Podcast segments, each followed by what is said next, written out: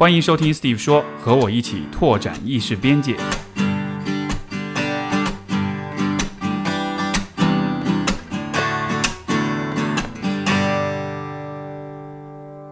欢迎收听 Steve 说，我们本期的嘉宾是一支乐队，叫做完美倒立。欢迎三位。我们今天的呃嘉宾也是我们之前刚刚过去的这个周末，就是 Steve 说五周年听友节，也邀请了完美倒立在我们的现场的表演。然后完美倒立的成员分别是主唱豆豆，欢迎，Hello，大家好。然后吉他小琴，然后鼓手黄宇阳。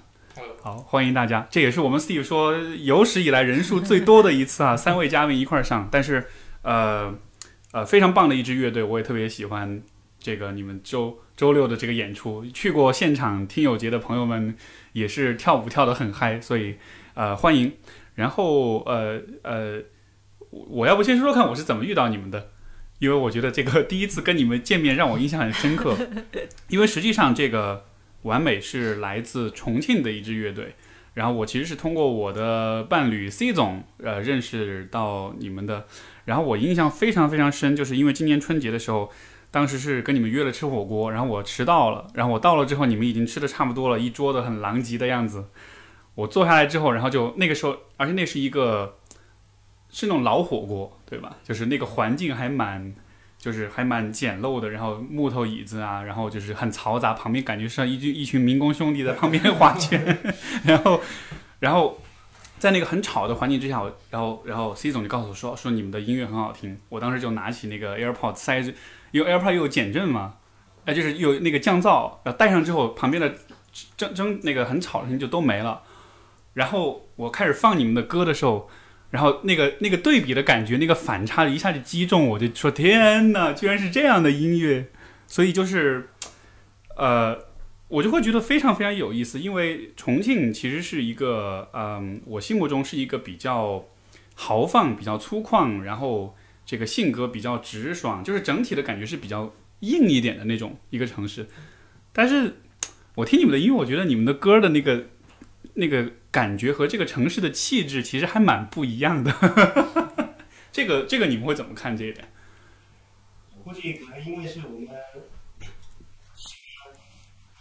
出去活动，啊、嗯，看这个跟大家的一些东西有点稍微有一点偏差，有点像，好像从中央其实特别远，在这种环境下的这种可能就比较有那种比较牵连的感觉比较多一点点感觉。所以。啊，所以是因为跟大家作息时间不一样，看到了不同的重庆。说吗？是。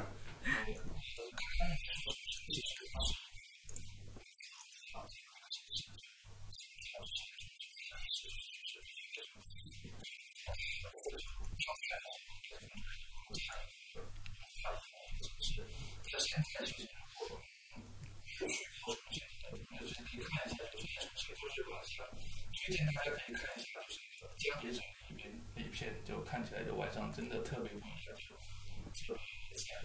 嗯，对，现在重庆其实也是这两年成了非常热门的旅游城市了，对。然后，所以这个晚上的这种灯光、这种夜景，所以其实你们的歌听上去是很、是很浪漫的，是很摇曳的那种感觉的。我当时听完的时候，我的脑海里第一个画面是在在加州，在那个海边。夕阳的时候开着车敞，而且是敞，必须得是敞篷的车，对，然后就，然后就是一个很很浪漫的一个状态，一个感觉，所以那个是我觉得听完这个这个这个你们歌手最最大的反应。那黄静呢？你觉你你会怎么看？就是这个就是这个音乐和，因为他们说他们是夜猫子是这样，你也是，我我比他们睡得都晚，哦，所以你是最晚的那个。对，因为我是觉得其实每一个城市不应该单。单一的用一个面貌去描述它，因为我觉得其实一个城市它也是非常立体的，嗯、然后它所表现出来的面容，就之前的话，我觉得很多人会着重去描写重庆比较江湖气的那一面，然后我觉得这也是它的一个很大的一个特点，但是这只是它的一嗯其中一面而已。我觉得有非常非常多的面，你不能去忽视它。然后我们想要。当时想要做这张专辑的时候，就说：“那我们把我们的城市，就是用我们自己的理解，就是让让我吸引我们自己的那一面，我们去把它表现出来。”这个我感觉可能是因为一开始可能是打出去的，先是说唱哈，都是雷斯伍多，然后就形成这样一个像盖这样就比较彪悍的，但是其实你们是给了一个不同的一个理解，是在夜晚的那个夜深人静，但是很很安静的、很美的那一个部分。完美倒立这个这样的一种曲风是是是一开始就是这样一个方向吗？还还是说它是有一个逐渐形成的一个过程就不是一开始是这样的。啊？其实，呃，一开始做我们这个乐队的时候没有方向，就是 对，就只是想做乐队而已。然后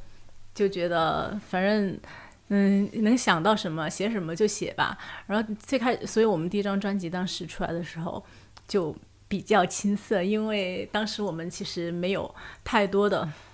这样一个乐队的概念注入里面，然后经过我们是一六年成立的嘛，一六一六年的夏天，然后到现在四年了，四年，然后这这之间一直在摸索吧，就是摸索我们几个人一起可以做什么样的音乐，然后有一个嗯，慢慢的、慢慢的就有方向了。对，像是一个不断的磨合、不断的打打磨的这样一个过程。这个呃，因为我估计很多的创造的过程都是这样啊，比如说你你出的第一张专辑，你写的第一本书，或者是你出的第一部片子什么的，然后你可能出了之后，你就会觉得。对自己是有各种不满意，是有各种 要要要在修改，但是就好像是这个修改的过程，其实也是一个更进一步的去发现自己方向的过程。就第一张专辑出来以后，就我自己就是悔恨了很久，对对对，真的真的，我就就起码有两三年都不敢听以前的歌，然后我就觉得我这里做的也不好，那那里做的也不好，因为我在刚开始做那张专辑的时候，我才开始做乐队，才半年的时候，然后就开始做那张专辑了，我还不知道怎么样去当一个主唱，然后只是还作为一个嗯词曲作者这样的一个。成分更多的成分去参与，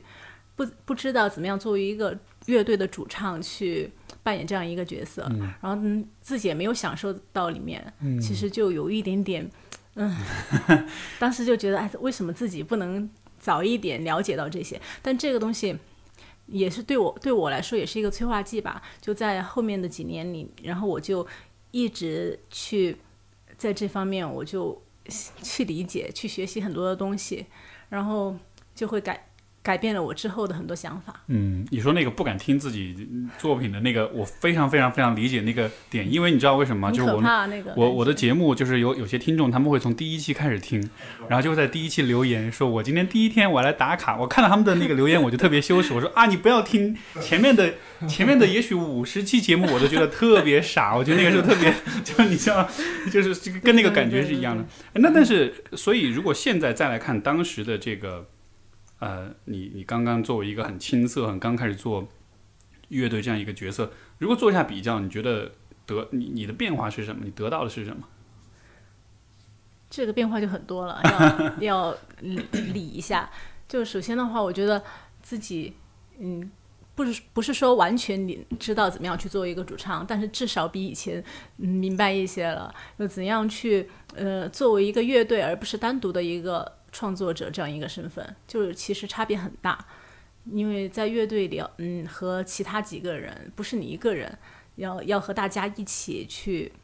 嗯、融合在一起，协调。然后还有就是，嗯，作为特别是演出方面的话，这个差别就很大了。演出其实是会有舞台经验这对对对？这这个也是慢慢的去感觉吧。因为一开始的时候，就是你自己不能释放你自己的话，那怎么也没有用。你去想再多，说我要今天去扮演怎么样一个角色，其实都还不如你做你自己这样比较好。就是当你自己去全身心的享受这个东西的时候，我觉得就没问题了。可能一开始是不太能享受的，因为你其实要担心很多事情，对所以你的那个注意力可能不在我我享受会在上面。上台之前就会各种焦虑，然后会想到这个 这个方面我是没做好，那个方面没做好，但是我必须要经历这样一个过程，因为我先嗯。就是你也必须要有一个专业的状态，不能说我今天就随随便便就上去了，因为我嗯不管是我会注意各种细节，然后最开始你会面对这种细节的时候会很焦虑，但是你当你觉得你可以把这些细节我都已经想好了、准备好了，然后可以很自然的去想到这些问题去解解决它的时候，其实你自己也变得更专业了，然后也可以更享受了。嗯那对于小琴呢？现在你敢听第一张专辑吗？会有不太敢，不太敢。我就还想叫平台。对不对？我我我们经常都想把那张专辑给直接下了，不要再听了，任何人都不要再听了。然后有时候大家还之前还看到朋友就是写乐评，然后从第一张专辑，然后一直我们写到现在的专辑，然后一直给我们，呃，就就从一开始写到后面嘛。然后就我真的特别的感动，我觉得他可以这样连贯的去了解我们，了解我们整个变化的过程。然后我就但但但是就是还是 就有觉得哇，我被你内心被你看到了，我的弱点也被你看到那种感对觉。，因为我我觉得这个专辑存在，它也给人们一个比较，就是曾经你们是怎么样，现在是怎么样。然后我觉得这个比较其实也像是一种一见证了这个成长跟进化的过程。作品吧，就就像你你你现在有一个镜子，对就是你可以在里面看到自己，然后慢慢的，比如说你今天看到自己脸上有个小痘痘，就会把它洗掉，嗯，然后你就慢慢的改善完善自己，然后做到真实的自己。嗯，没错，是这样的。那这个呃，因为你们今年也发了这个新的专辑哈，然后就是是四，应该是四月份发的，嗯所以这一张专辑其实我理解它跟你们以前曲风其实是有比较大的不一样。这个这个变化是怎么发生的呢？这个呃变化，我觉得可能是生活的一种状态，因为最开始的第一张专辑就是我可能我们这个人的那种状态，就是嗯，怎么说比较丧一点的那种感觉，就是写的歌啊，表达的东西就比较暗黑暗的一点一点的东西。然后后来九月份呢，发现了，嗯，也是某个点吧，自己可能也没有太注意到那个点，就觉得自己应该开心起来，应该跳起来。对对，因为因为好像我我既然，因为你们这张专辑我反复的听了好多遍，我觉得整体是一个很舒服、很放松的状态，所以好像是不是也意味着生活变得主主要是想通了。想通了？主要想通了，对，就嗯前面一张专辑，因为就是歌里的这些词都是我写嘛，然后就很明显能够感觉到前面第一张专辑和那张 EP 里面的好多词，就是嗯，很明显感觉到我那个时候非常非常低落，以及有点病态。嗯，其实，在那个时候，呃，嗯其实我不否认它啊，其实也是一种创作的，嗯，一种方向和灵感吧。但是，嗯，只是我现在已经脱离那个阶段了。就是当时，因为可能是你人生当中必须要经历这样这样一个阶段，就是呃，所有东西都否定了，把自己也否定了，把整个外界也否定了，然后把自己。嗯，打碎了，然后重新再塑造一次。我是经历过这个过程的。然后之前的这两张，就一张专辑和 EP，就有这样的我在里面。然后后来我，嗯，就前段时间有一天我，我当时就发了一个朋友圈，我说我重新在在厦门的海边，我重新听了一次以前的一些歌，然后当时我们俩在海边就坐这样坐着就在听，然后我就觉得其实嗯有一点释然了，就没有那么去讨厌自己了，觉得那个时候。虽然说嗯自己的情情绪状态都很糟糕，但是那个时候你写出来的东西其实也有那个时候的一些嗯闪光点。虽然说我现在已经告别他了，但是我觉得不能完全去否认他。对，毕竟还是历史的一页哈 虽然翻过去了，但是还是有一些我觉得我现现在也可以认同的一些一些点。啊、这个很有意思，就是就是很多我我理解很多人的创作的过程，其实都是跟他生活的困扰跟痛苦有关系，而且这种痛苦有的时候还蛮激发你的一些灵感，但是它好像也不能是一个你永久就一直依赖的一个来，源不。能这样，因为其实以前我我有想过，就是嗯、那种感觉和灵所谓灵感这种东西，你以前会比较依赖它，但是后来我发现，嗯、如果你真的想要当一个嗯长长时间的这样一辈子的去做一个专业的音乐人的话，其实灵感这个东西是很不可靠的，而且嗯，我觉得更不能说。不能说叫灵感吧，我觉得大家太喜欢那种一下也从天而降一个东西，然后撞到我的头上那种感觉。但其但其实我觉得大多数还是你日复一日的这样的积累，然后所有的积累造就你以后在嗯在创作你的作品的时候，突然会有一点点的感觉，但是那种感觉其实都是来自于。长期的积累，而不是那种呃完全不属于你，然后突然一下撞到你头上。我觉得我不太相信这个东西。现在嗯，就是说，其实灵感是你你可能一开始有一点东西，但是你要一点一点去就这个肯定不是一个很容易的过程，它是需要花时间、需要努力的。它不是说是随便什么人有了灵感就能成巨星，而且。那种灵感更嗯更存在于早期的时候，就是早期早期的时候，你还没有那么多积累，可能哦会有一些所谓的感觉，你去依赖这个东西，但是永远灵感你不能依靠一辈子，十年二十年不可能的，不可能永远。所有的大师，我觉得最后靠的都不是灵感，然后嗯反而是都是要靠自己，我觉得。所以就其实一开始可能大家都是会比较靠灵感，因为那时候的积累比较少一点。但是当你积累的多了之后，你其实更依靠的是你的经验、你的技术的方面的东西，而不是这个很随机发生的一对，个。也有那种随机的小 感觉，就对，但是我会更称它称呼它为感觉，而不是灵感。那那现在的这个创作的话，大概是因为我其实还蛮不了解，就是音乐的创作的过程，你们会怎么？这是一个怎么样的过程呢？如果我如果我有时间去见证它整整个从第一步开始到最后完成，它大概是什么样一个过程？最开始创作的话，其实第一步就是积累，就是你可能就比如说你现在有一个创作的状态，你就得随时保持那种记录的状态，然后记录记录它到一定一定的量了以后，是这样嘛，到一定的量了以后，就再回头来看，就是说你觉得这个还满意的话，你记录什么呢？是记录，比如说你叫动机，可以基本。上是你可能有一个小调调，或者是一个小和弦，或者一个小律动，你就把它现在有方便手机啊，可以就哼出来啊，记在手机里面，然后记得他就是非常喜欢记录，没有嗯，对，因为我我是那种，比如说，嗯、走在走到路上，可能大家本来几个人一起走着走着，然后我突然就不见了，因为我我可能就在后面，然后我就拿我的手机，可能在车站或者地铁站或者任何一个地方，我都可以拿着手机就突然想到了嘛，然后就会马上给它记下来，因为其实这种，嗯嗯。在你生活当中的某嗯每一个间隙，每一个缝隙会蹦出来的那种东西，嗯，其实呃，我都会记录下来，就是嗯反而比那种，比如说我今天我给给自己半天一天的时间，我今天非要写一首歌出来，比这种时候你出来的动机要好一些，因为那那种是你在嗯怎么说呢，在生活当中，可能你就在某一些特定的环境，就突然走在街上，突然就在这个时间这这个地点，然后那个东西才会发生在你的脑海里面。这个和你所处的 环境会有关系吗？呃，我我我觉得其实不能说必然的联系，但是有可能有，但是它就在那儿发生了，你不能说它没有联系，啊但是又不是必然的联系。我不知道怎么去解释这个东西。最嗯、就是找到这个动机最奇怪的场景是在什么地方？任何地方，任何地方我上厕所的时候就有可能，因为上厕所的时候，嗯，去到外面，外边的厕所就比较大一点，就是混响特别大，我觉得这个混响可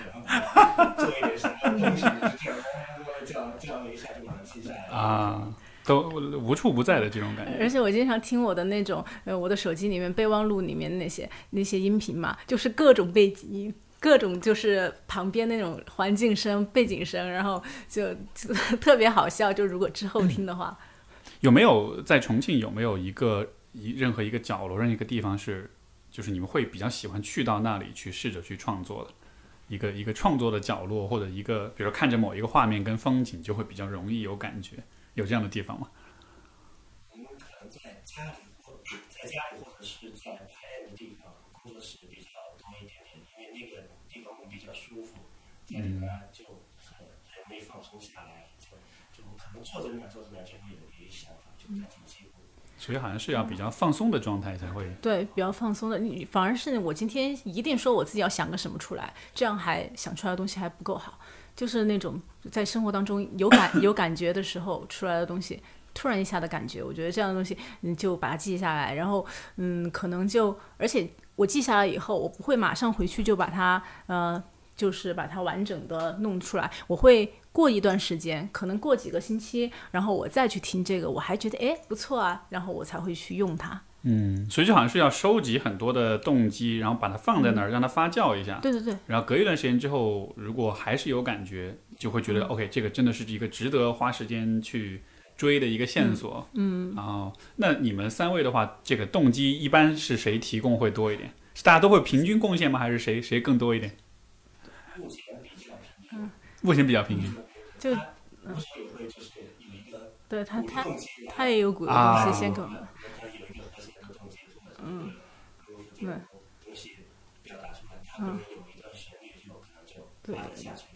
啊，所以其实就是三个人都各自有各自的一个贡献。那那、嗯 OK，那现在有了这个动机了，然后接下去会发生什么事情？就三个人聚到一起，嗯聚到一起来把这个动动机，嗯，就发展下去，就把它完善起来。是会即兴的去做一些这种衍生、这种表演或者是什么？对先在脑子里边先过脑子里面过过一遍过一遍，就是大略的段落一个走向，比如这个地方该起来啊，或者这个地方该收啊，这个地方该出来这种一个大致的，然后再去找方法，然后呃拿到排练室交给大家以后，大家可能就 已经好就继续，不好的话我们再想想。所以这个过程其实是需要三个人有很多的这种表达跟沟通，就好像是你得你得真的让对方知对对让另外两个人知道你你是到底是怎么想的。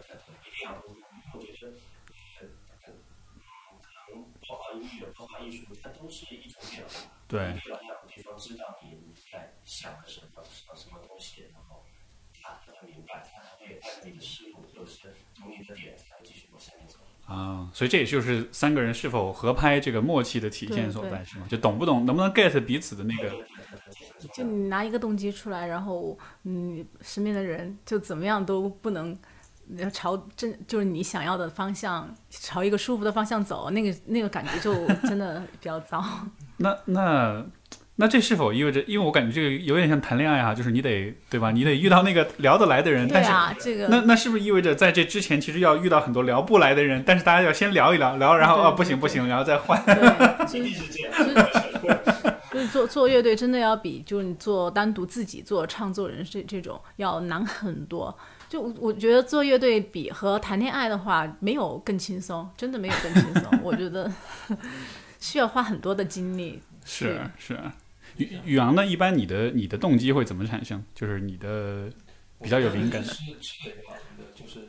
多听歌，然后就是要，其实其实很多东西你脑子里出来的东西，是你可能自己不知道，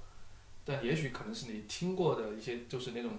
歌某一个片段，也不算片段吧，你反正就是那种可能他的那种，就是歌的那种，你可能脑脑子里可能一下出来一个，假如说一个不管他们旋律也好或者什么，就就是其实它都是从你之前吸吸收的东西这样出来的，就是这样。就就是你你要把所其实所有的东西，你听很多的歌，你并不是说我要去呃模仿这首歌，不是这样的，而是要大量的听歌，然后这东西全部你都把它吸收了，吸收以后，这些就变成你的怎么说呢？嗯，你可以在嗯做你自己的歌的时候，突然这些东西并不是作为以前的它原始的模样出来，而是已经被打散了，被打散了，然后被你吸收到自己的脑脑海里面，在你要用的时候，就可以马上就信手拈来所有的东西，而不是说，嗯，我单独的去一直去听这个乐队的歌，然后我就把他的东西拿来用，这种这种就肯定是不对的，而是要大量的听，把所别人的东西都打散。全部打散了，然后成吸收成自己的，自己再来存在用的时候就成为我可以来来做的原材料吧，就是所以这是否也意味着，就如果我们看在时间维度上，其实一代一代的音乐人，他们的音乐的风格其实就会有这么一个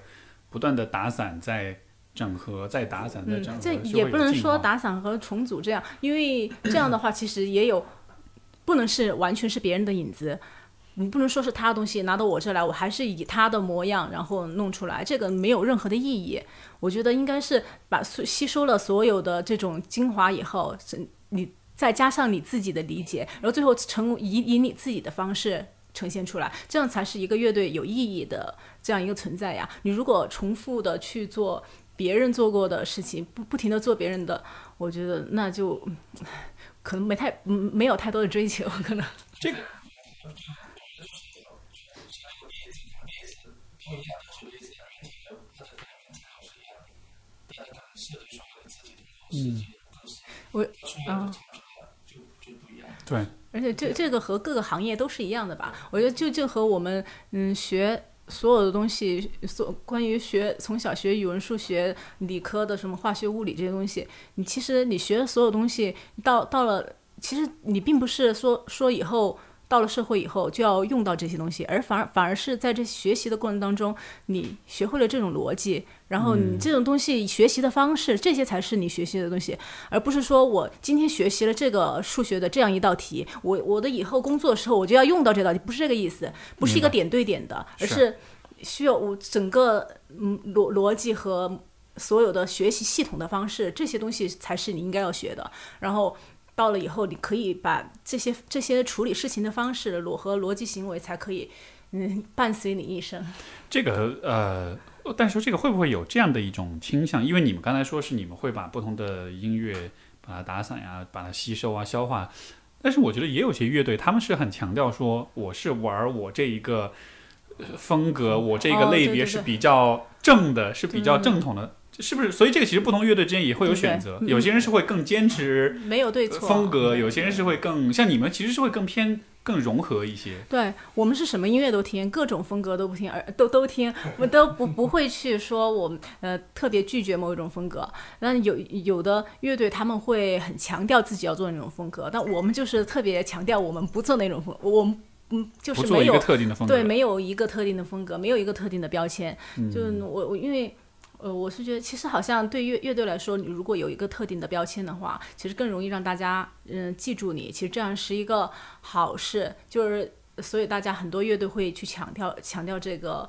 标签。但是我觉得，嗯，我们没有太在乎这个东西，我们我们比较在乎自己。就是我觉得怎么样，嗯，我们给自己的范围就是没有设定的那么窄，我觉得可以，嗯，就反可反而可以让我们在。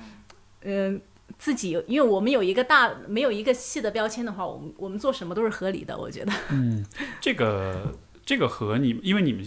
就是这个和不同的乐队的这种，就我不了解，比如说是偏商业化一点的乐队和比较偏独立一点的乐队，是不是会有这么一个？这是不是会一个不同？就是更独立的乐队，它的标签属性也不会那么强，它会更自由一点。我想象，如果是签了大厂的或者比较偏商业化的，它就会。比较要求你要你要玩一个大家喜欢的风格。嗯，我觉得这个嗯商业的现在这个是我觉得没有啊，我但我觉得现在商业的很多主流的他们做做的很融合的，也有融合，对对，现在很多主流的都那些比比较排行榜上的都都很对独立的容易贴标签。哦，就独立的反而是哦，我们是独立，对，反而是会我们是做这种风格，我们做这种风格的，嗯。呃，关于创作，我还有一个呃好奇的点，就是因为我理解，其实音乐也是蛮表达情感跟情绪的，所以所以你们在呃创作的时候，可能也是需要怎么说呢？向内向内去找呃这种创作的动机也好，这种灵感也好，呃，但是会不会有一个需要平衡的问题？因为比如说我在想象，比如说我写东西的时候，呃，也是一种表达，但这种表达同时也就需要我去打开自己内心。但是有的时候好像又不能太打开，因为它又涉及到，比如说你自己比较个人的一些东西，比较隐私的一些东西。所以我不知道在写音乐的时候会不会有一个，就是在创作和个人隐私之间 需要把把握的平衡，会遇到这样的问题吗？嗯，我们可能没有想太多这个问题。我我我首先我有想过这个问题，你先说你。没有，我觉得首先是。用自己取悦自己吧，啊，取悦自己，自己得舒服，你才肯把这个东西交出来。对，隐不隐私？主要是这个东西，我觉得主主要体现在词上面。对啊，对对对，哦，所以是，所以是，其实，在创作动机其实是先是音乐进去，词是后来填的嘛。我们是比较。在音乐排第一，然后词排在后面，就有但有的乐队或者会把词放在放在第一位，但我们永远都是呃音乐是第一位，然后词在后面。啊，对对，对于写写词这一块，我先我先说，就就我我我的理解是，因为我的我的理解就是，嗯，就你刚刚说的，怎么样去平衡这个个人隐私和这个词的这个表达向外的表达，其实。因为其实最一最开始我嗯就在大学的时候刚开始做音乐的时候，刚开始写词的时候，那个时候就会比很很多东西就是会从内心里面出来。那个因为那个时候我觉得音乐反而就像就是那种日记类型的东西，日日记式的表达，对于好多歌手来音乐人来说都是这样。记录心情啊，对对，就是把你的你的情绪、你的一些东西，嗯，就放在里边儿。然后以前我会比较喜欢这种方式，我觉得这个是嗯承载我情绪的一个载体。后来我慢慢的，当我就做音乐做久了以后，我就放弃这个方式了。我并不是说我不投入真心，我也我也会把我的真心放进去。而且估计，而且我估计很多人开始玩音乐，其实都是这么对。一开始是因为你要这是很很舒服的一种方式，把你的情绪放进去。但后来我就觉得做音乐不，其实嗯不应该太情绪化。就是怎么说呢？有时候我觉得我自己个人的情绪，我有时就就像我前几年特别特别糟的时候，我特别特别嗯嗯比较低落的时候，我不应该把我的所有东西。就放在那儿，然后逼着你去听所有这种很负担的话、很负担的一样东西，因为其实嗯我觉得，而且音乐它如果仅仅是成为我的一个日记的话，我觉得我没有那么那么喜欢音乐我只是喜欢这个方式而已。对，而且好像就是别人也没有义务去对，我觉得为什么一定要听我说这些东西呢？我觉得那和我写日记有什么差别呢？就后来我就嗯不这样做了。哎，刚才你有一个话，我觉得说的很好，就是呃，你说如果你是太依靠这种方式去当把它当日记的话，就意味着其实你并没有那么喜欢音乐，对你只是需要这个形式去发泄你自己，去表达自己我我。就觉得我以前其实没有那么喜欢音乐，可能开始开始我只是喜欢这个方式而已，我觉得这是我情绪的出口。但到后来的时候，我是觉得我是越来越喜欢音乐了。我就觉得，嗯，当你喜欢上音乐的时候，你不太反而不太想把这个东西作为变成你很嗯比较私人化的一个处理的途径，反而是我像我们现在写写歌词的话，我我的方式现在是我们先把音乐做好，把所有的呃所有东西做好了，然后最后才写词，就是包括把编曲都做好了，我才写词。因为我我现在是觉得，嗯，我的歌词不是怎么说呢？我我不是写小说的，我也不是诗人。我是做音乐的，然后我们想要输出的是音乐，让大家听起来在嗯，第一的感受是被音乐所感染，而不是因为我的某句歌词感染。然后这个时候，我觉得我的歌词应该去，嗯，这个是是一首什么样的歌，我就写什么样的歌词。嗯，比如说像有一些比较轻松的歌，就特别就 party 的那种歌，我觉得这种歌的话，那我写的歌词我就要写一一首在 party 上大家都很快乐、都很轻松、都很舒服的一首歌的歌词，我就不能说你这样一首歌明明曲风那么舒服的一首歌，我非要把我很沉重的情绪放进去，这个就很奇怪了，对不对？对，对啊，我所以现在在喝酒，前任发来短信，对对，就一定要去说一些很沉重的话题，嗯必必须要表达、哦、我的，我必须要有很深度、很深度的一些谈论在里面。我也可以谈论很多有时，就是在某些歌里面去谈论一些我想说的、想探讨的话题，但是不需要在每首歌都像我在写小说，我需要为这首歌服务。这首歌要让大家觉得 party 跳舞的话，那这首歌的歌词就应该是让的，嗯，就是承载这个音乐该有的这样一个功能。嗯这个很有意思，就好像是你的创作的动机从个人的表达转向了去创造好的音乐，对对对对你。不再只是寻找一个很个人的去去发泄或者表达的渠道，我这几年的一个是改变，很大的一个。好好像就是从一个更个人的、更自私的角度变到了一个就是更专业的，就是做音乐的这样一可个角度。以这样说，可以这样。哦，这个很有意思啊。你你们两位呢？我感觉会稍微这个方面会稍会稍微是不会有不同的一种感想吗？可能我们两个，我觉得不是一个词曲的一个作者，我们俩其实乐手啊，乐手乐手，更多的可能是你的情绪是在演奏方面，所以更可能更注重就是编曲上面啊，就是编曲一首歌出来的能不能先取悦自己啊，这能不能取悦自己？因为其实其实呃自己也有过这种经历，可能我们都就那种你觉得如果自己的作品啊，你自己都不能够打动自己的话，你其实，在舞台上你你会特别的觉得不自信，觉得嗯，怎么好意思？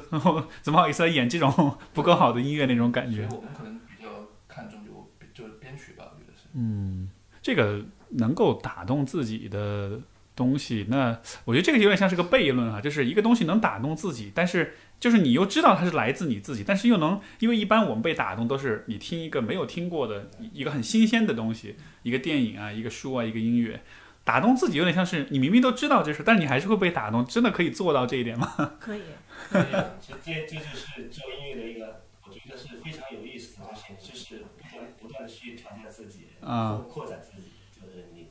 嗯，可以做一些你自己可能以前都没有想到做的这种，比如说编曲方面啊，或者是你的走向方面的啊，反正这个地方哎，反而让我很舒服，让我继续走，继续走，继续往下面走。就有点像是，其实有点像是在不断的发现自己的，就好像你内在有一些你都不知道的一些东西，它会冒出来。挖掘自己。以以前可能没有找到这种方式的一些那那那种没有发现它的闪光点，然后突然在这个时候，我觉得哎这样挺有意思的，这样用这种方式也蛮有意思的，所以就一直在不停的去找到新的这种感觉，就是其实其实是我们是一直在被新的东西刺激的，就是自己在创作过程当中也是一直一直在找新的刺激，这个这么说一下，我觉得确实音乐创作是一个很有趣的过程啊，对对对。不断的发现自己。做做乐的也是这样，可能你做一个动机出来哈，我然后他们会出来这样一个东西回馈给我，你觉得哎，他就会这么想一个东西，就特别有意思，这个。哦，明白，就是其实大家虽然是同一个动机，但是大家的反应是不同的，对对对。所以其实有点像是，有就有点像是你一个人的意识变成三个人的意识，然后所以你能想到是三倍多的不同的东西。对对对，不不同的人他会用不同的他的角度去注入他的想法在里面，嗯然后就觉得哎这个是我没想到的，这个还挺有意思的。是这个这个，你说到这个点，我还特别有共鸣，因为我发现，呃，就是人的内心也好，人的潜意识好像就是这样的，就是其实我们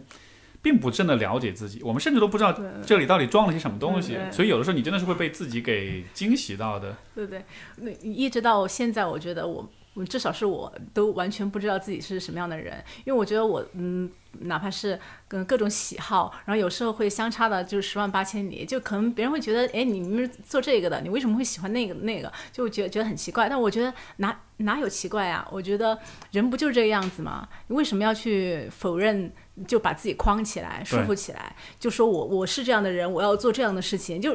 我觉得这样一点也不好玩。是，就好像人是这个这么一个很复杂又很随机又很乱七八糟，然后又很难以预测，又很情绪化，然后这样的一个动物，然后 就常常都会被自己呃更更新自己对自己的看法，就嗯。哎、你你为我还会这样想，所以这么说来，其实我我理解，其实艺术创作像是一个，其实是在很认真的审视自己的这么样一个过程，因为你要很认真的去寻找关于你自己内心的各种各样的变化、各种各样的灵感波动什么，就好像这还就就感觉还是一个还蛮，因为因为我的以本来的想象是，我觉得就是就是比如说音乐可能更多的就是真的是。啊，就是灵感，然后就是就是嗯嗨，就是炸，但是好像就没有想到这个背后这个其实是有一个更更认真的去审视自己，去去挖掘自己的过程。我我觉得就是因为这一点，然后我才喜欢做音乐，真的真的，我觉得这一点特别好玩，反而不是说我一定要让在现场让大家全部都大家都嗨嗨起来，都炸起来，然后全部跟我一起，然后那种享受那种光环，其实我没有。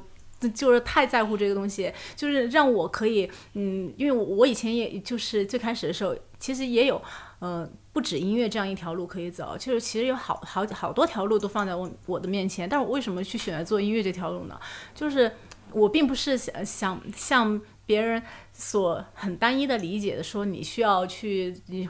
通过做音乐这个东西去获获取那些很多表面上的东西。其实我就是觉得这个方式很适合我，我觉得很好玩儿，我觉得我可以一直在这个当中不停的找到新的嗯新的刺激和然后不停的审视我自己。我我而且这个是需要极大的时间去跟自己相处的一个过程。嗯这个这一方又说到一个很现实的问题，就是那那还是有，比如说关于名利的问题啊，这样的，你们会怎么看这点呢？就是比如说，是就还是会有那种希望说我们乐队很出名，包括以后也许能很。对吧？就是可能很主流，或者是这个就是很火，就会会有这样的想渴望吗？就很很很 很诚实的讲我我，们三个就真的很诚实的讲，啊我们三个也真的讨论说过这个话题，说过好几次了。对我们就嗯，大家就很统一的觉得，我们并不想做一线的乐队，真的这个很诚很诚实，绝对没有说我要呃怎么样那个是是是真的吗？是还是他在替你们讲话？没 有，这个很多理由的，觉得可以说服大家。嗯嗯，我觉得我们呃不适合唱一线乐队吧。让让我呃就我们当时讨论过这个问题，我就觉得一线乐队就是。虽然说真的有一有很多光环，然后每天有很多演出，很多人喜欢，然后又很忙，然后又可以挣很多钱，但我觉得，嗯、这个需要付出太大的代价了，因为其其实这对，有有可能到后面都不是你自己。对有得有失嘛。对，你你要让很多人喜欢你的话，那你就绝对会被嗯很多人裹挟，就这个是肯定的。因为如果要成为所有人都喜欢的那一个，是非常非常累的。你并不并不能就是说我可以很轻松的做我自己。对，让我想起陈冠希说的，让所有人都喜欢你，那你是得有多无聊？对，那个真的好累，我就觉得好累，我做不到。而且就嗯，首首先回归到那个呃，就是生计方面这种大家比较关心的，说什么挣钱什么什么的。然后我如果说我你为了挣钱的话，我就不做音乐了，因为我以前就会有我有更好的方向可以走的。但是我觉得就是钱这种东西从来就不是。我不是说我不需要他，我也需要他，但但是他不是我很多选择的，嗯，影响我很多选择的首要的因素，或者前可能前几个因素他都不占，因为我觉得我做音乐就是图个自己开心，然后我如果我为了钱把我的我要做我自己并不喜欢做的音乐，或者是去非要去讨好大家，然后自己的 也不也不至于，就就。就是说让自己活不快活嘛？我觉得那我就不应该，那我为什么要来做音乐呢？就这个也是一个悖论啊。所以就是首先钱对我们来说就是够用就行了，我们可以让我们可以正常的生活下去，然后一直做乐队就行了。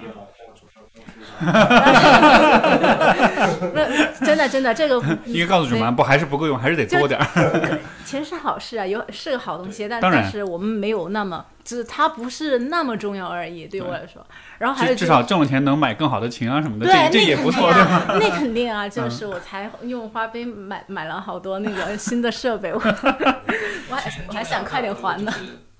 钱重要，但是你不能被它所控制。对，它不是最重要的呀。对，因为这个，嗯，呃，就是乐队我还不是特别了解，但是你看，比如说我们以前看这种说唱的这种，不管是节目呀，还是很多说唱的艺人，就是我觉得我感觉玩说唱的人对于金钱的这个态度其实就是很矛盾的。这一方面就是为了显示自己很 real，就会很鄙视这种很很商业的东西，要很强调自己很地下。但另一方面，其实你看很多歌里面写的又是，对吧？大房子、豪车，然后。金链子什么的，就是就是我就是，当然我这个完全不带任何批判、道德评判去看这个现象，但我觉得这个确实是一个，我觉得还蛮难平衡的问题。就是一方面你想要好的生活，你想要包括想要出名，想要更多人听到你作品，就这当然是好事。但另一方面，好像对于金钱、对于名利的这种呃这种处理，其实确实不是太容易的。所以，所以我估计这也是可能大家都会面临到的一个一个一个挑战。而而而且，就做一线乐队的话，嗯，如果真的太忙太忙了，是会真的没有时间，就没有那种心力去创作。就有好多那种特别火的乐队，以后他们可能昙花一现是吧？嗯，一张不如对对，一张不如一张，因为真的没没时间。就我觉得他们他们可能也真的很想认真去做音乐，但是没有那么多时间和精力了。而就像就像刚才小琴说，就是其实你需要在一个比较放松、比较安全的状态下，你才会有灵感。但如果你每天都是在忙着，每天都在跑商演那种，对对对，就可能就没有机会，就是再认真的去审视你自己了。你你要写写音乐、写写歌的话，就是特别是创作期的话，那个是。是一件非常不简单的事情，除非我写歌只是为了敷衍大家，这样的话，你可可能真的不需要面对自己，也不需要花好好多时间。像这种主流的这种比较这种流行的歌，是不是都是会这样子？就它会有一些创作的一些一些模板、一些公式性的东西。有啊有啊有啊，就是敷衍大家的歌，其实真的很真的很多，真的很多。就流水线吧，就是流水线，就是那种不不不带真心的歌，还是挺多的啊。但是但是我就是我觉得，既然就是独立乐队了。那他就肯定必须把真心拿出来呀！就我们做独立乐队，就必须用把我们自己放进去，把你自己消耗进去，然后你们才能够听到，就是真正能够会觉得比较好的东西吧。就必须要把自己付出进去。对，这么来说，这个《Dreamtide》这个夜梦潮汐这张专辑，呃，如果是让你们去告诉听众，就是大家应该关注、应该注意到这个这张专辑里面。的什么点？你们觉得有什么是特别值得关注的？我觉得首先吧，应该大家应该戴耳机听，因为我们的歌，嗯，维度这个方面就可能要大一点，就不是一个平面，你可能会听见这里有框框，这里有框框，这里这里这一个东西，那个东西。那声场哈比较大是吧？立体立体的是一个嗯。可以从先先听我们比较立体的这一面，嗯不是一个直线的那一面。就就希望大家最最先关注的点应该是就是被音乐感染吧，是被音乐本身感染。我觉得这个对我们来说就是非常大的肯定了。嗯好像我在最开始听的时候，其实我的第一反应就是，我觉得这个确实是适合比较安静、比较放松的时候听。如果是呃在运动的时候啊，或者是那种包括有时候可能在压马路的时候，可能还还不呃压马路倒是 OK，但是比较就是你心态上是学比较静的时候，我我比较多听你们的歌，其实是在晚上的时候，在工作的时候，然后想要有一点音乐，但是那个时候。因为我平时听摇滚都听那种比较燥一点的，但那种就那个时候特别不符合。但是我觉得好像听你们的歌就是会嗯比较放松一点。这张专辑总的来说就还是比较放松的，因为想要，嗯、其实有一有一个我当时的一个想法，就是因为我之前我觉得我以以前写的东西太沉重了，我我我觉得我把太多的负担给我自己也给别人了。然后当时写这张的时候，其实因为那个时候我已经走出来了，我就觉得想想那么多，我觉得想那么多干嘛？因为你你以以前就是会觉得，就就会一直觉得说我一定要。把这个东西想通，我一定要找到答案。然后后来觉得没问题啊，就是觉得我哪怕我永远都找不到答案，我觉得也没有问题。我觉得其实你自己就是应该，对，就是应该要想，对对，就是一直要去在这，你保保持一种。一直往前走，但是很享受当下的那种状态。然后当时这张专辑，我我觉得，嗯，包括在嗯文案里面所讲的那些东西，其实我就觉得就是想传达的，大家什么都不要想，只管享受现在就好了，就是当下的那一刻。所以也就是大家在听我们这个歌的时候，当下的那一刻，你觉得很放松，其实这就是我们想传达的。我这张专辑就没有想跟大家探讨多深刻的话题。因为一开始我就没有想要跟大家谈这一张，可能我以后在某一些歌里面会想要去谈的时候，自然会在某一些歌里面。但至少这张专辑，我就希望你在听歌的时候享受到那一刻。刚才你说走出来，他们俩就相视一笑是什么？就就有有什么梗吗？没有，呃呃，当时其实就是我们五周年的那个，我就是就是。我我我其实就我很我很认同你刚才讲的这一点，就是其实我觉得这这一首就整个这张专辑的那种风格跟感觉，我觉得就是适合那种跟自己喜欢的人在一块儿，然后一种很放松的方式去享受那个相处，就其实很简单很舒服。所以当时我也是觉得这个跟我们当时那个五周年那个听友节是特别契合的，因为大家走到一块儿也是那种就是我们相互虽然不认识，但是其实我们就有着某种很深刻的连接。所以我当时也是说，哎，这样的音乐伴随大家就是。去享受这样一个有很多爱、有很多浪漫、有很多情感流动的这样一个过程。嗯。那那天看那个活动现场就很有意思啊，就隔得很远，两个人就眼眼睛，他们一直接触啊，对对对，对，那个那个是当时我们在现场做的一个互动的环节，就是呃，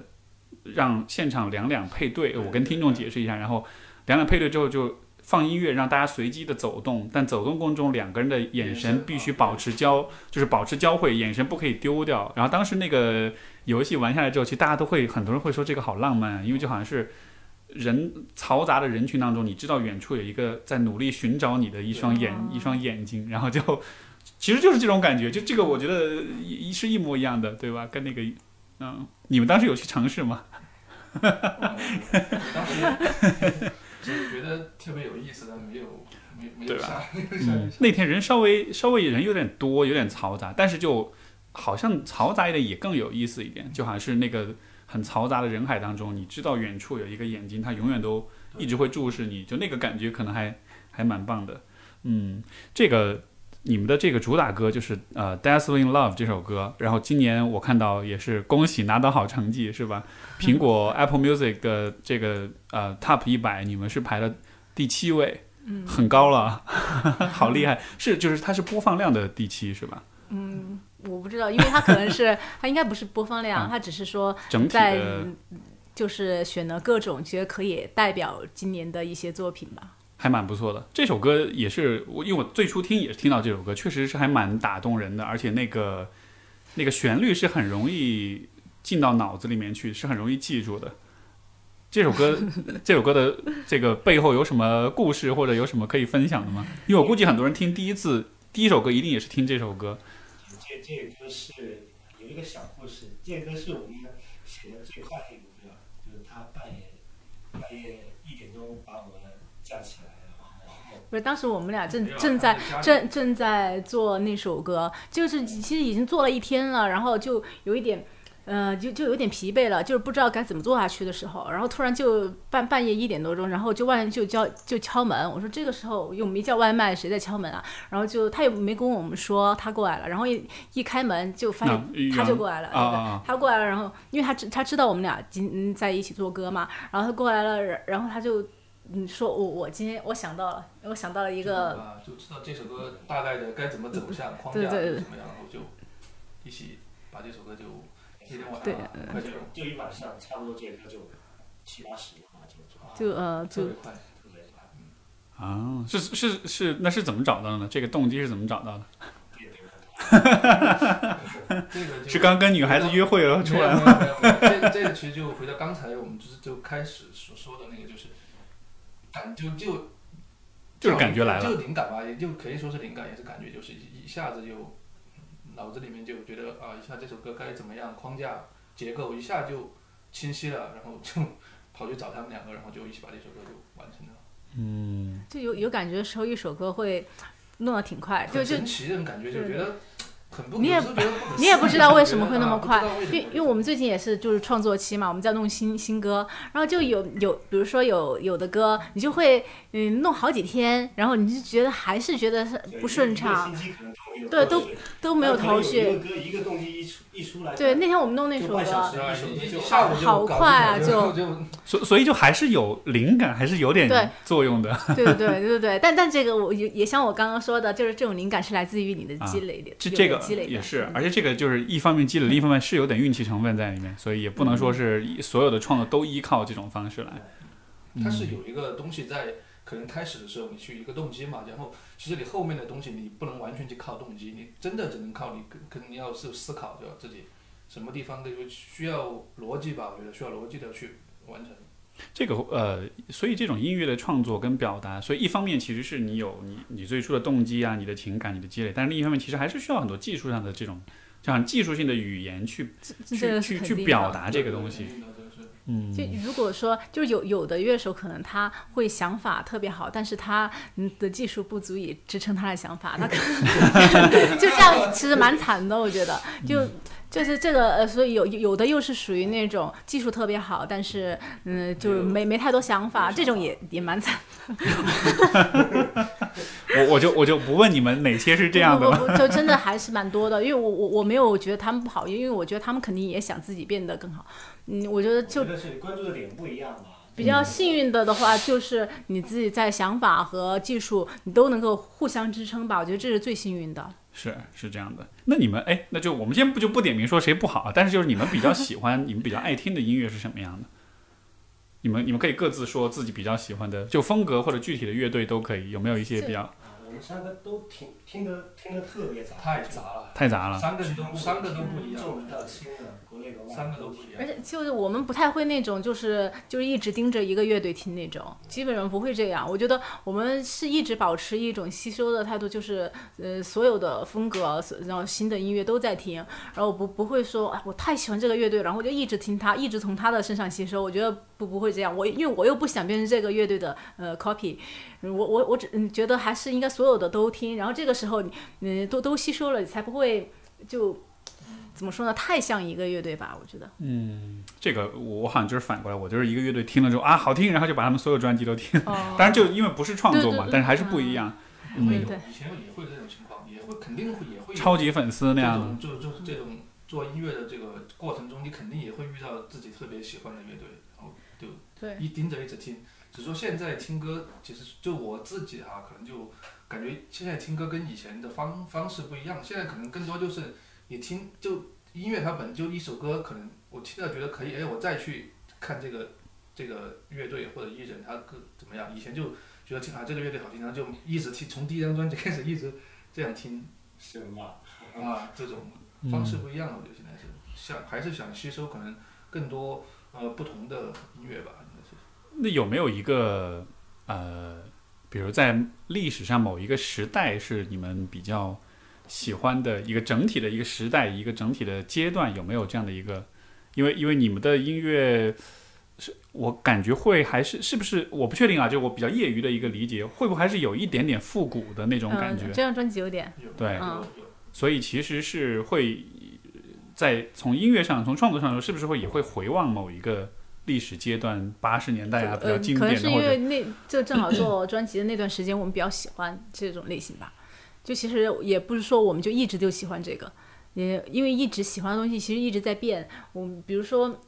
呃，就怎么说呢？就就不会专门去做那个时代的音乐，可能只只是在那个时时间段恰巧的喜欢这个。嗯，那如果是比如说现在有时光倒流的选择，你可以回到某一个时代，在那个时代去做音乐，有没有你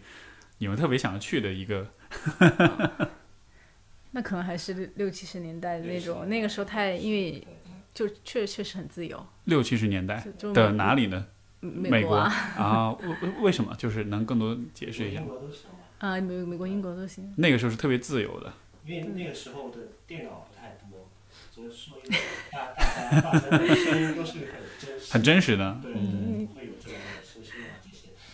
没，但但我们也现在也喜欢电子乐，就其实我们嗯还是就是真实乐器的，就是也很喜欢，然后电子乐的也也喜欢的。那个意思是，嗯，不会有太多修饰的成分。这样哦就是现在也有比较原电子原，它原是真的合成器，比如说那个音序器，哒哒哒哒哒哒，就是自己弹出来哦的，不是现在你拧上去的那种感觉。明白。啊，那个时候感觉就硬件还有就科技可能没有现在这么的对进步吧。那个时候很多东西你得靠手工自己去去完成的现东西。现现在的歌听起来啊，就你会感觉就特别的顺，就这个样子。比如说以前像什么 Beatles 这些这些歌的话，你会感觉它可能是有点小瑕疵。对有点小瑕疵，但是那个瑕疵你感觉它很人为的那种，很打动你，就觉得它特别自然的那种感觉。就反而是知道它是是是比较真实的，是真的是有人在做对对对，啊感。觉每个人的魅力都不太一样那种感觉。现在因为流水线就是工业线的标准就特别高了，什么东西都很干净很干净，你可能有一点不像以前这种容易找到每个人的个人魅力在里边儿那种感觉。对，这个这么说，我觉得像比如说，我也想到，比如 Beatles 的歌，就是就你就会有一种有一种简陋感，但是那种简陋感又让你觉得是很有温度的，是很重新录音，可能这个地方拍的会快一点点，这我们就需要它快一点。但是现在录音就卡在节拍器上，就是哒哒哒，就是从头到尾都是这样一个速度。为什么是这样呢？因为按道理来说，人其实是很喜欢有规律的东西，对吗？我们是很喜欢规就是规整的东西，让人你知道那种强有那种网上那种强迫症看了很舒适的那种视频，就是都很规整、很整齐，就那个是让人舒服。但是为什么这种有点瑕疵的东西，它反而又有这样一种很感觉又是很有魅力的呢？我我觉得其实它的那个重点不在于瑕疵，因为不是说所有的瑕疵都是好的呀。对就有的那种很嗯，我觉得不叫瑕疵，有的叫简陋、粗陋，这种东西就完全不提倡。我觉得他们所为什么他们的那个瑕疵可以说好，我觉得。不在于点，不在于瑕疵，而在于他们的那种真情流露，就是当时的那个很真实的一瞬间的一些，比如说这就在这一瞬间，我稍微快了一点点，慢了一点，但是那一瞬间就是出来的，但是他又在还是在里面的，就不会不不会不会绝对是乱的，不会真的是乱的，也不会说是那种技术不达标什么的，它是它会很自然的嗯出出现，然后这种东西你会觉得很舒服。但是如果这个东西是因为嗯呃那种简陋或者嗯那个错误的一些出现的话，那个就就不能接受。就好像是因为没有一个现成的框架去框住你，所以你可以有一点发挥，你可以在某一些很想要快、很想慢的时候有一点变很细化。的一些东西，但是绝对都是在那个可控，就是在好的范围里面，你不能在那个完全失控的那种东西外面。这个很有意思啊。那这是否意味着，因为你看，就是呃，比如说说唱啊、流行啊，或者是其他的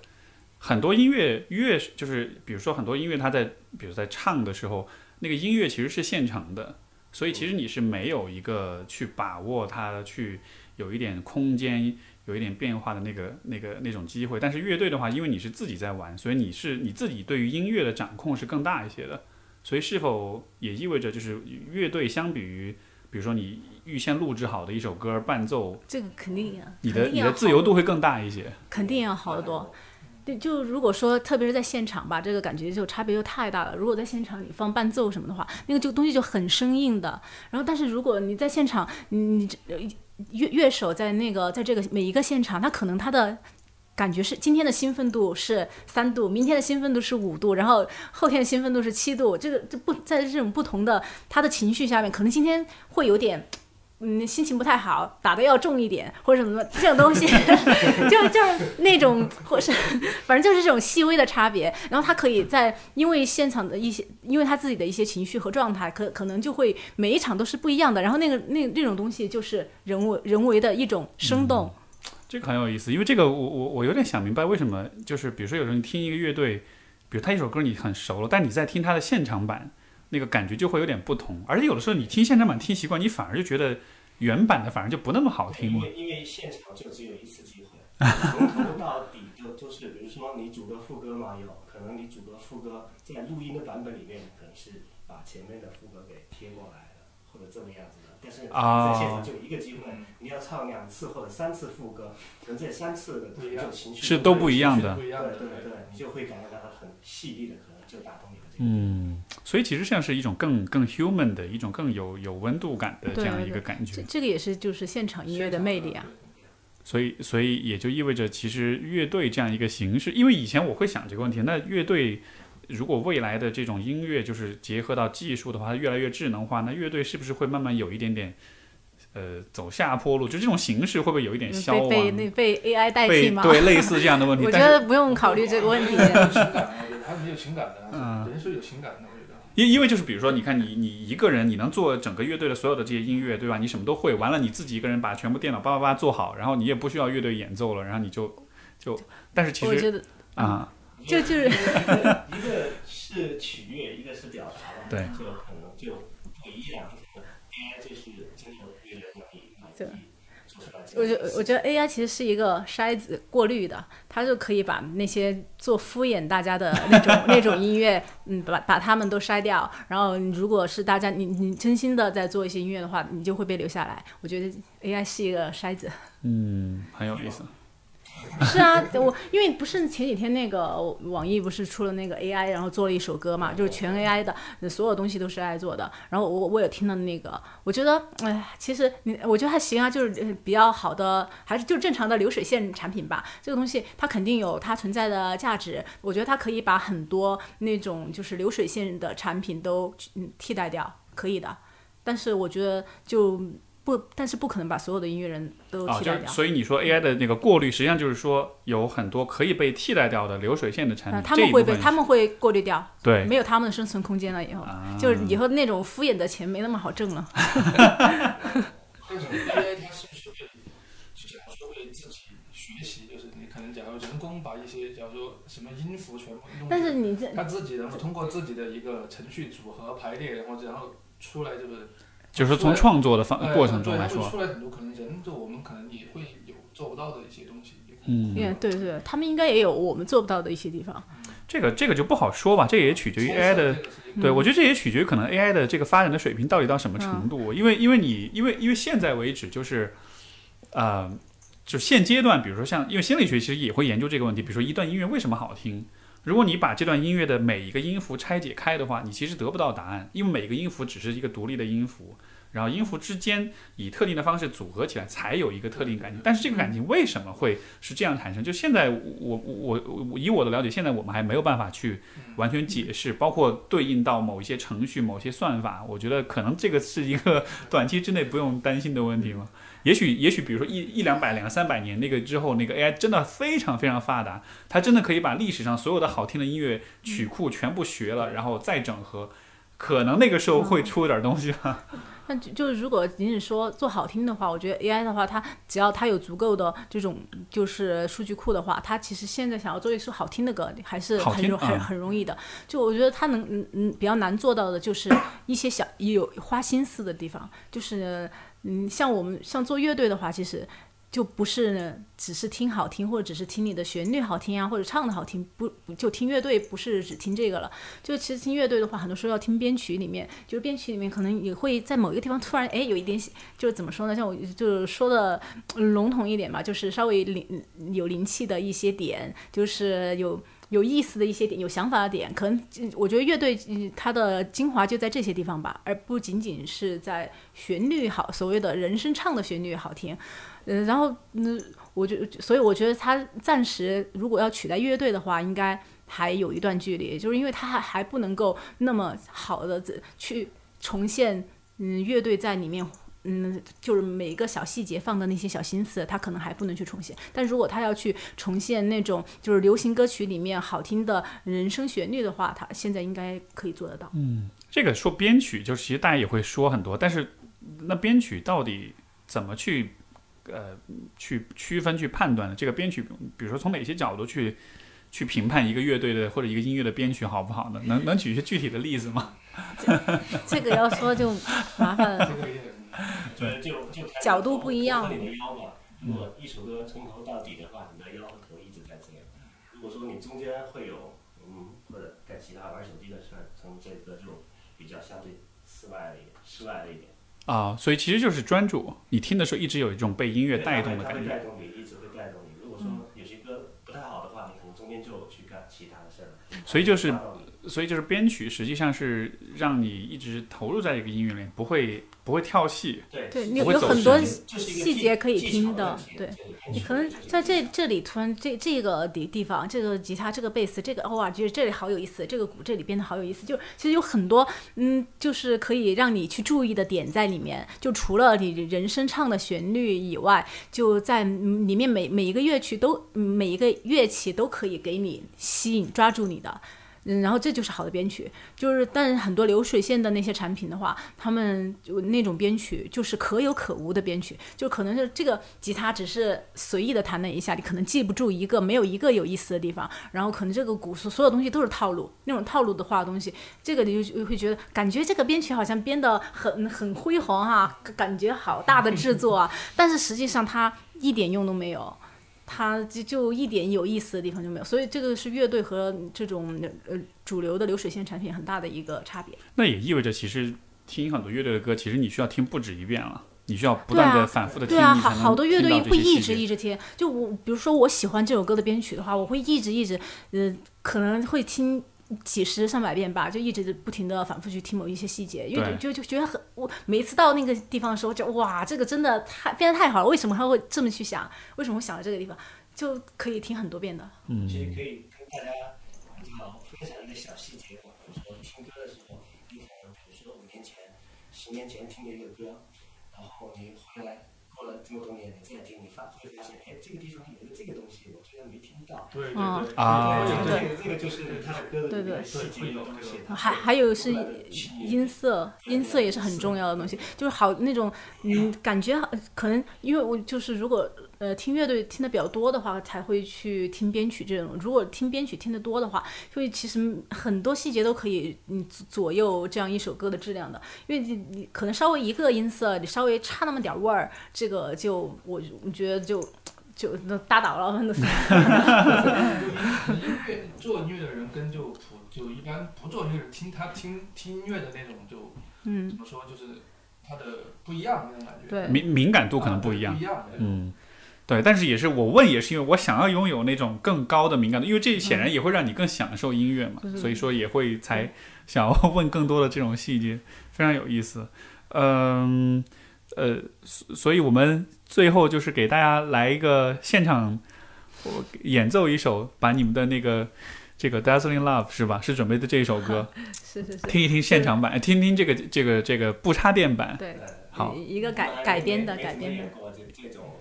试试看，对。这这首歌的这首歌的那个吉他，我其实很喜欢，就是而且很哒哒哒哒，就那个调调就好入入耳，所以我一听我觉得哇，小琴这个这个这个吉他真的变得很不错。好吧，那我们完美道理给大家带来呃一首一首 live。不插电，你要不要坐过来？好，没事，就要你们两个在在这儿就行。你你在中间，我中间好尴尬呀、我这样一直看着。可可以表示一副聆听的状态。这个。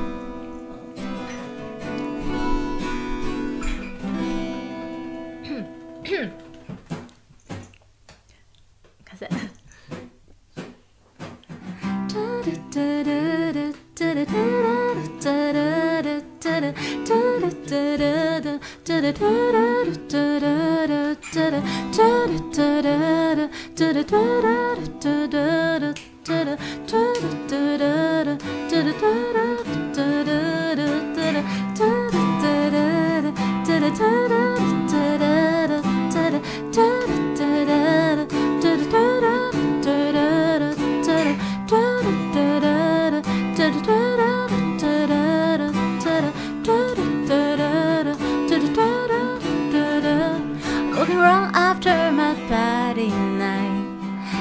empty street.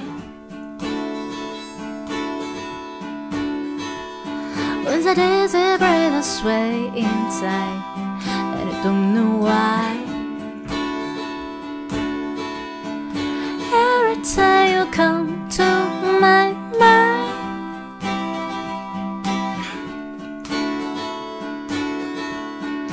All the stars are spent.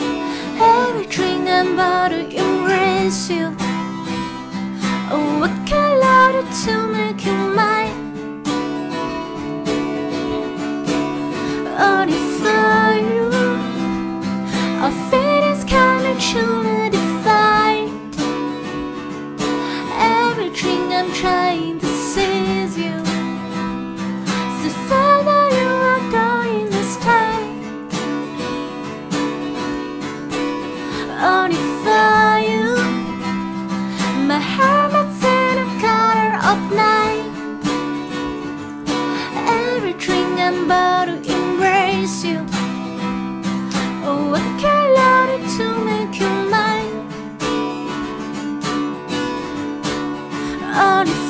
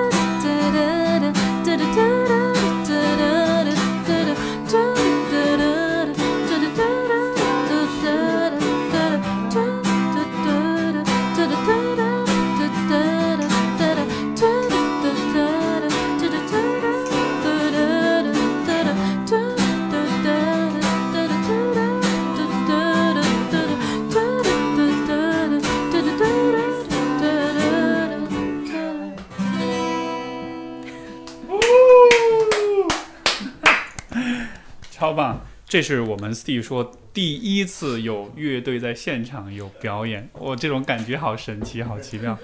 非常感谢。那么，呃，下一张专辑打算什么时候出啊？